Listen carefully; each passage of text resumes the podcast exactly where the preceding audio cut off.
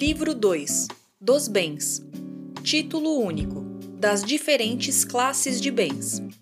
Capítulo 1 Dos bens considerados em si mesmos. Seção 1 Dos bens imóveis. Artigo 79. São bens imóveis o solo e tudo quanto se lhe incorporar natural ou artificialmente. Artigo 80 consideram-se imóveis para os efeitos legais. Inciso 1. Os direitos reais sobre imóveis e as ações que os asseguram. Inciso 2. O direito à sucessão aberta. Artigo 81. Não perdem o caráter de imóveis. Inciso 1. As edificações que, separadas do solo, mas conservando a sua unidade, forem removidas para outro local.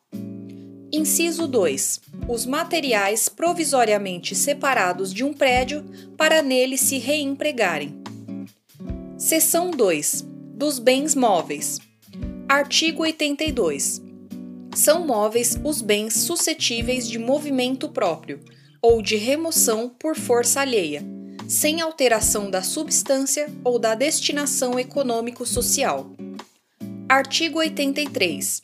Consideram-se imóveis para os efeitos legais.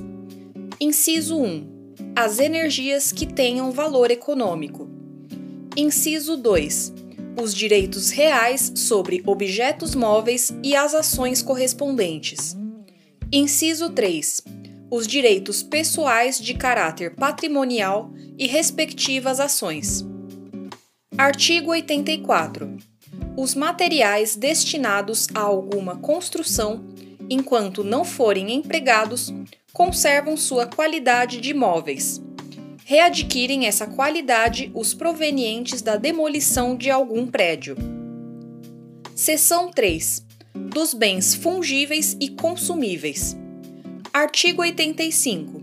São fungíveis os móveis que podem substituir-se por outros da mesma espécie qualidade e quantidade. Artigo 86. São consumíveis os bens móveis cujo uso importa destruição imediata da própria substância, sendo também considerados tais os destinados à alienação. Seção 4. Dos bens divisíveis. Artigo 87. Bens divisíveis são os que se podem fracionar sem alteração na sua substância, diminuição considerável de valor ou prejuízo do uso a que se destinam. Artigo 88. Os bens naturalmente divisíveis podem tornar-se indivisíveis por determinação da lei ou por vontade das partes. Seção 5. Dos bens singulares e coletivos.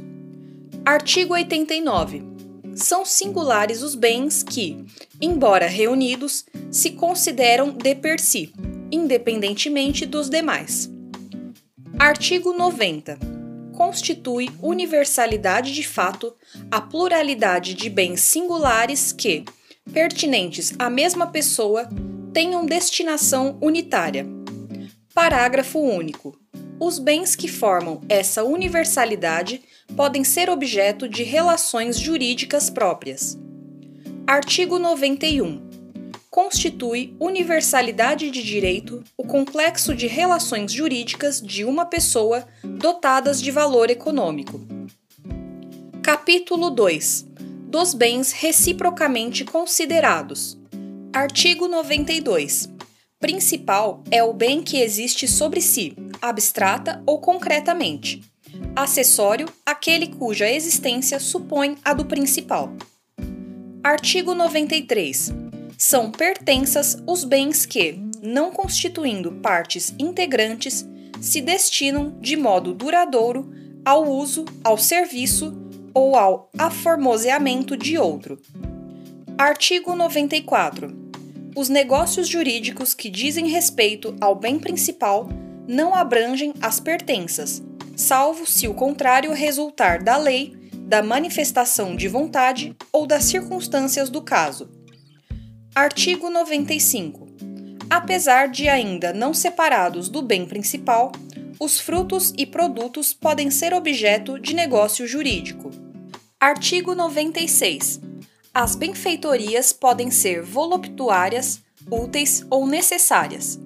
Parágrafo 1. São voluptuárias as de mero deleite ou recreio, que não aumentam o uso habitual do bem, ainda que o tornem mais agradável ou sejam de elevado valor.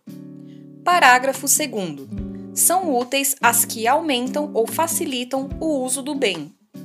Parágrafo 3. São necessárias as que têm por fim conservar o bem ou evitar que se deteriore. Artigo 97.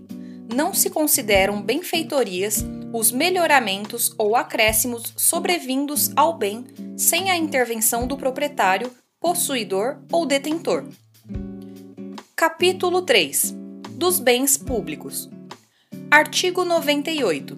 São públicos os bens do domínio nacional pertencentes às pessoas jurídicas de direito público interno.